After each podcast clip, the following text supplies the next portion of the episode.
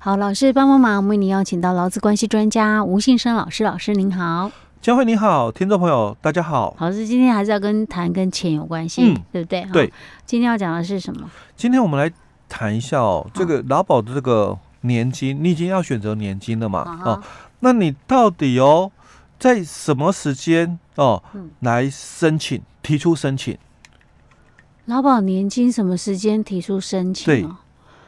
哎、欸，就是我要退休的时候提出申请。哎、欸，当然没错，只是说我应该哦，因为他有年龄限制嘛，啊，所以我应该是在我刚好嗯生日过了哦，嗯，因为他要足嘛哦，嗯、所以我到底是生日过了就来申请喽，嗯、或者是说我选择月底月初来申请。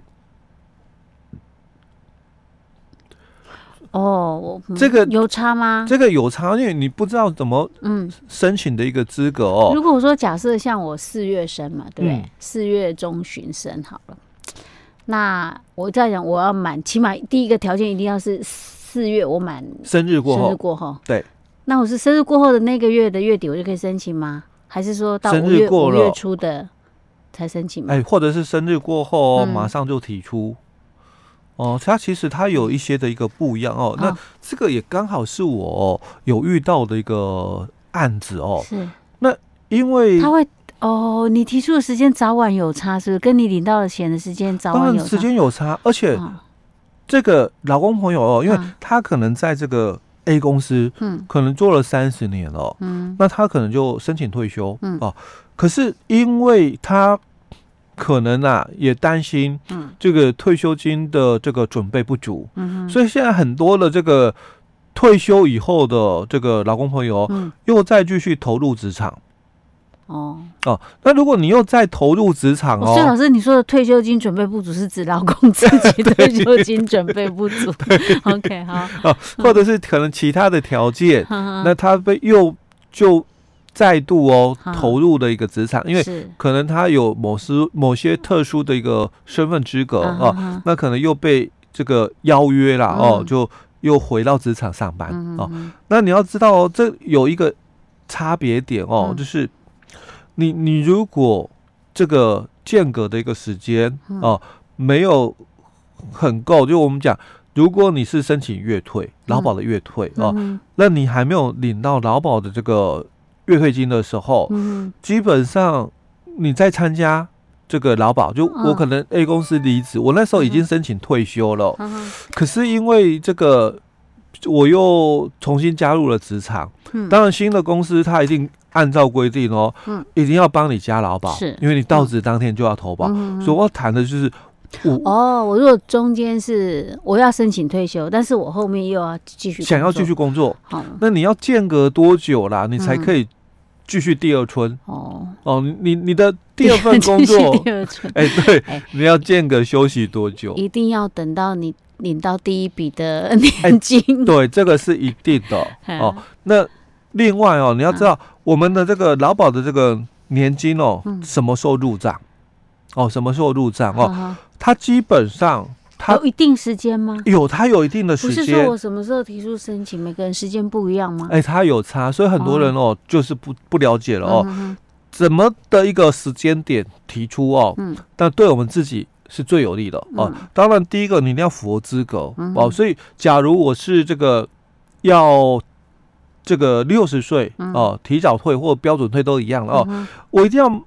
过完生日之后才能提，是。哦，因为它有一个资格限制嘛，哦，嗯、好，那你在这个资格达到了，刚刚佳慧提的四月中旬，嗯、哦，我四月中旬我刚好生日过了，嗯、所以我就提出来吗？嗯，或者是我在这个已经过了很久，嗯、哦，那我现在才刚好公司退休，嗯、那我应该是在月初就来提出呢，嗯、还是我月底来提出？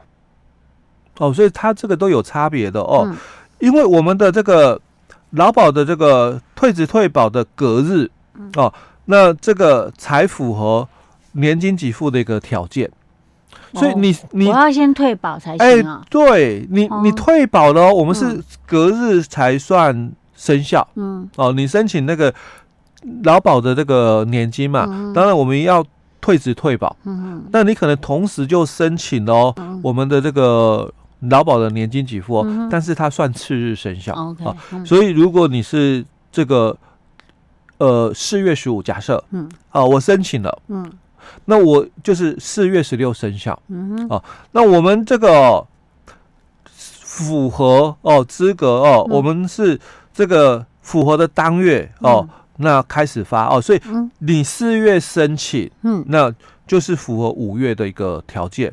嗯，那第二个月开始，哎，就第二个哦，我们次月哦，他是讲次月哦，所以就是隔月五月的月底会给你。哦，要隔到月到月底才会发哦。哎，你。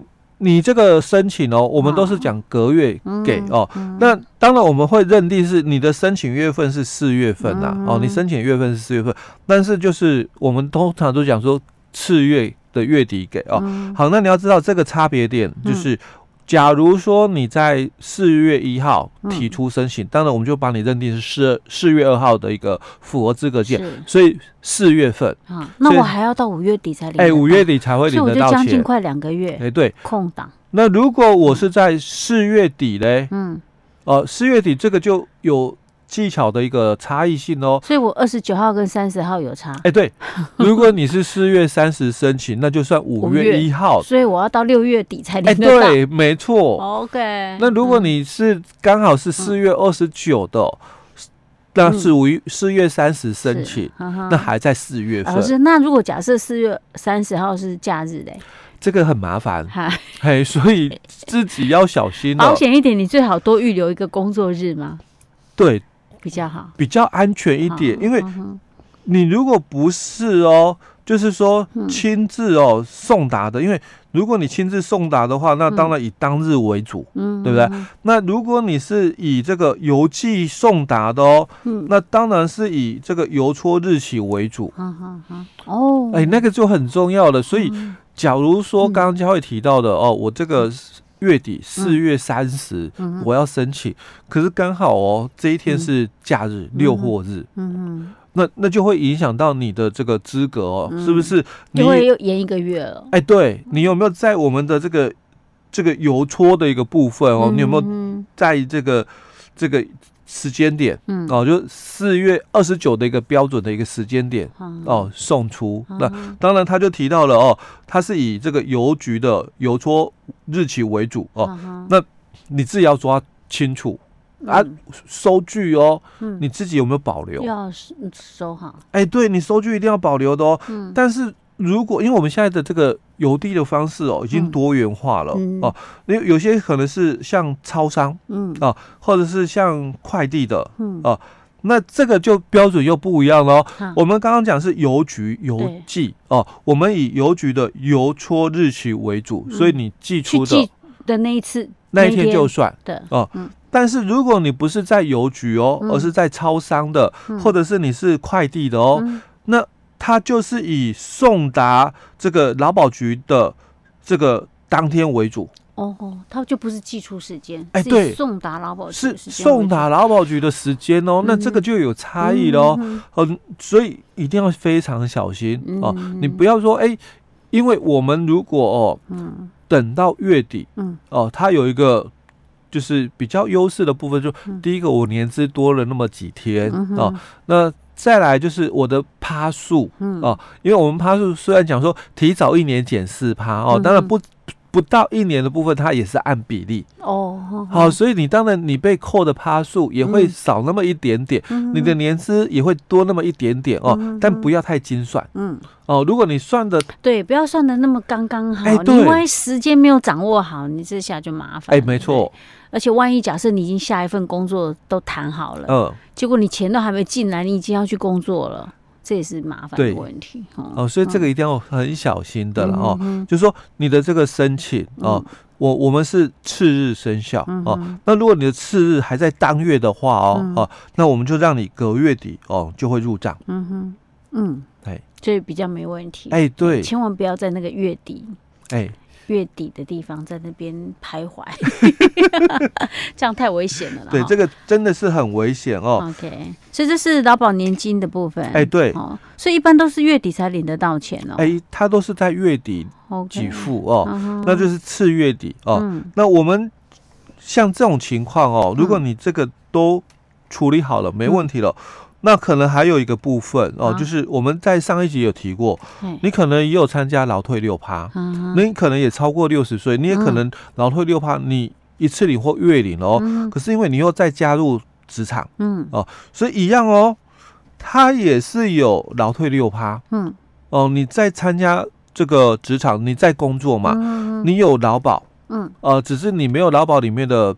普通的一个事故保险，你是只在保险，那一样哦，雇主一样要帮你再提缴劳退六趴。嗯、哦，好，那这个劳退六趴，因为我已经满六十岁了哦，嗯、所以我什么时候可以再来领？